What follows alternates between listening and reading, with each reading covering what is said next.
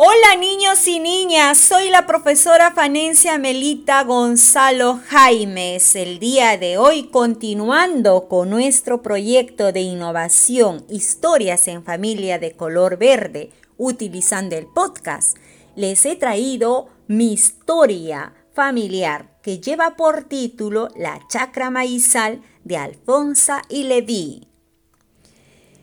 En la provincia de Guamalíes, en el departamento de Huánuco, se encuentra Yata, ubicado en una meseta rodeado de árboles de eucalipto, cerros y ríos. En esa bella ciudad nací yo y mis hermanos. Mis padres, Alfonsa y Leví, desde pequeños nos enseñaron a cuidar las plantas, especialmente la planta de maíz. La chacra maizal es nuestro lugar preferido de toda la familia. Papá Leví y mamá Alfonsa en el mes de octubre se alistaban para realizar la siembra del maíz y nosotros sus hijos desde pequeños nos gustaba ayudar en el sembrío, era muy emocionante colocar las semillas en la tierra. Después del sembrío de maíz, todos disfrutábamos de un delicioso almuerzo, un rico locro de papas con carne de cordero acompañado del motecito de maíz. La planta de maíz estaba bien cuidado por papá Leví, con el cultivo y el recultivo al día. Aquí se tenía que sacar todas las malas hierbas para que la plantita de maíz pudiera crecer sano y fuerte y pronto regalarnos sus frutos. Después de unos meses, la planta de maíz estaba grande y con frutos en abril y mayo disfrutábamos del rico choclo.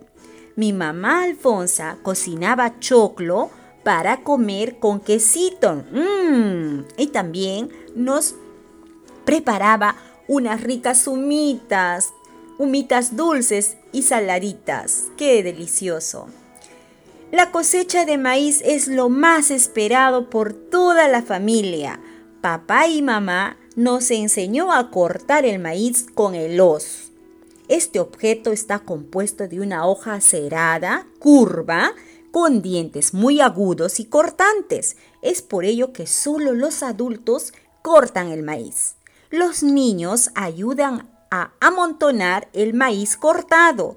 Luego, las mazorcas de maíz se colocan en un costal para llevar a la casa con ayuda de los burritos.